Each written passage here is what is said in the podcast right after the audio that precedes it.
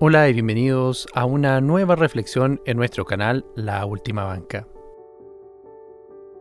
En esta entrega abordaré un tema relacionado con nuestras autoridades y cómo éstas pretenden definir el futuro de nuestros hijos. A modo de demostración, quiero comentar un hecho que se produjo hace unos días en el Liceo Bicentenario de la comuna de Talagante. En el marco de una visita presidencial, el alcalde Carlos Álvarez Esteban, del Partido Socialista de Chile, abogado de la Universidad de Chile, recurrió a un vocabulario no protocolar frente a todas las cámaras y al propio presidente de la República. En realidad, el alcalde utilizó un lenguaje grosero que no dejó indiferente a nadie. Los invito a escuchar brevemente la intervención del alcalde. Hubo una emoción, de verdad, de que haya venido un presidente. Que se haya dado la paja de venir aquí, ¿cachai? A un colegio público. Disculpen mis expresiones, todos me conocen, sí que estaban esperando los segundos nomás para que se hubiera salido uno. Yo hablo así, presidente, castizo, para que se entienda, para que nadie tenga dudas ninguna sobre lo que quiero decir y cuál es el sentido.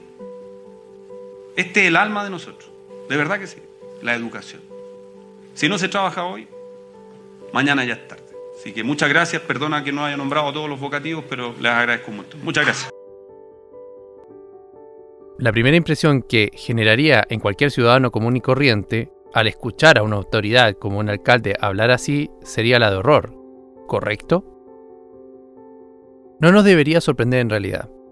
Al ver lo que ha sido el gobierno de Boric hasta ahora, el asociar a la autoridad con actitudes rascas es lo normal y es de esperarse que para ellos, también, este tipo de declaraciones sean completamente normales.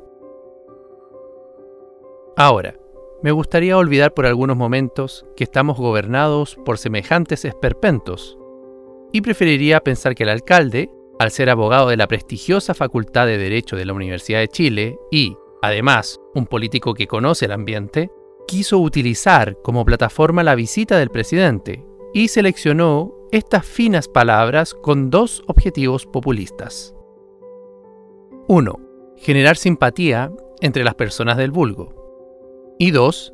También robarle protagonismo a Boric. Creo que ambos objetivos se lograron, ya que los distinguidos invitados a la ceremonia se rieron al escuchar la expresión del alcalde. Asimismo, los medios convencionales se quedaron con la penosa intervención de Álvarez, pero no dieron detalles acerca de la actividad de Boric. Entonces, ¿qué fue hacer su excelencia, el presidente de la República, al Liceo Bicentenario en Talagante? Escuchemos.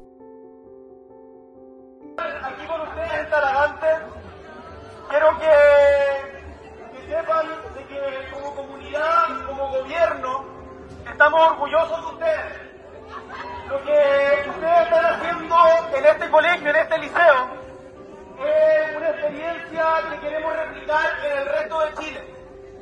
Y el poder ver la energía, la la organización también, la organización, el feminismo, todas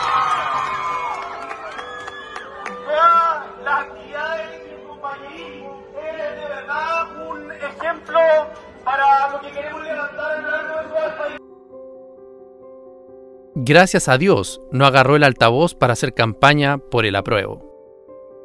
Pero, de todas maneras, acá es posible identificar la torpeza o el cinismo de Boric.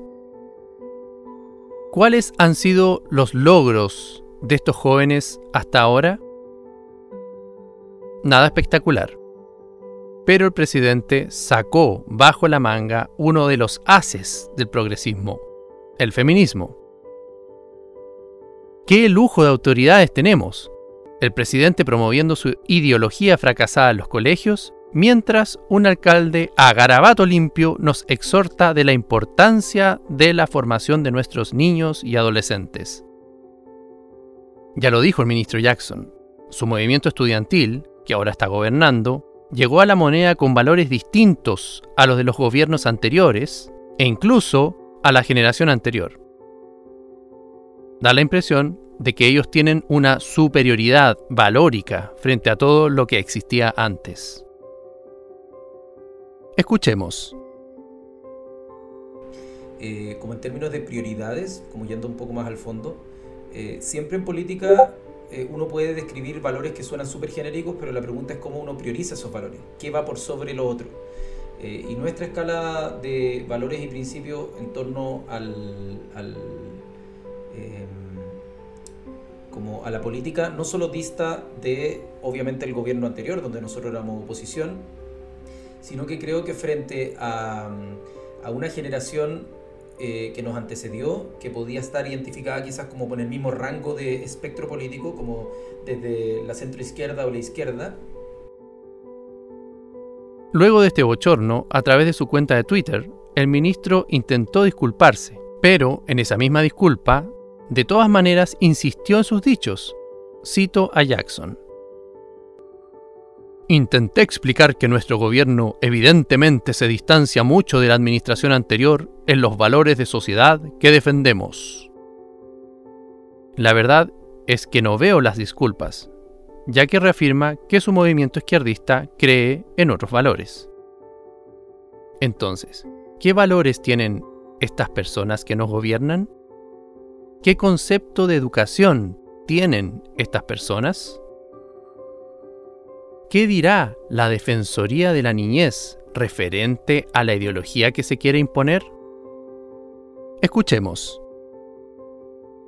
Segundo, es un proceso educativo continuo que empieza o debe empezar desde que ustedes son muy chiquititos en la primera infancia, pero que continúa durante toda su etapa de desarrollo. Tercero, es una formación que está enfocada en los derechos humanos que tienen los niños, niñas y adolescentes. Y por lo tanto eso involucra cosas importantes como incluir la perspectiva de género, para que tengamos equidad de género y no haya diferencias entre hombres y mujeres. Y también perspectiva de interculturalidad, porque nosotros en nuestro país tenemos a muchos niños que pertenecen, por ejemplo, a los pueblos indígenas. Implica incluir el enfoque que requiere la diversidad. La diversidad para poder, por ejemplo, integrar debidamente a los niños, niñas y adolescentes que están en situación de discapacidad y que ellos también puedan ser enseñados en esta materia, o también a los niños, niñas y adolescentes que están incluidos en la diversidad sexual.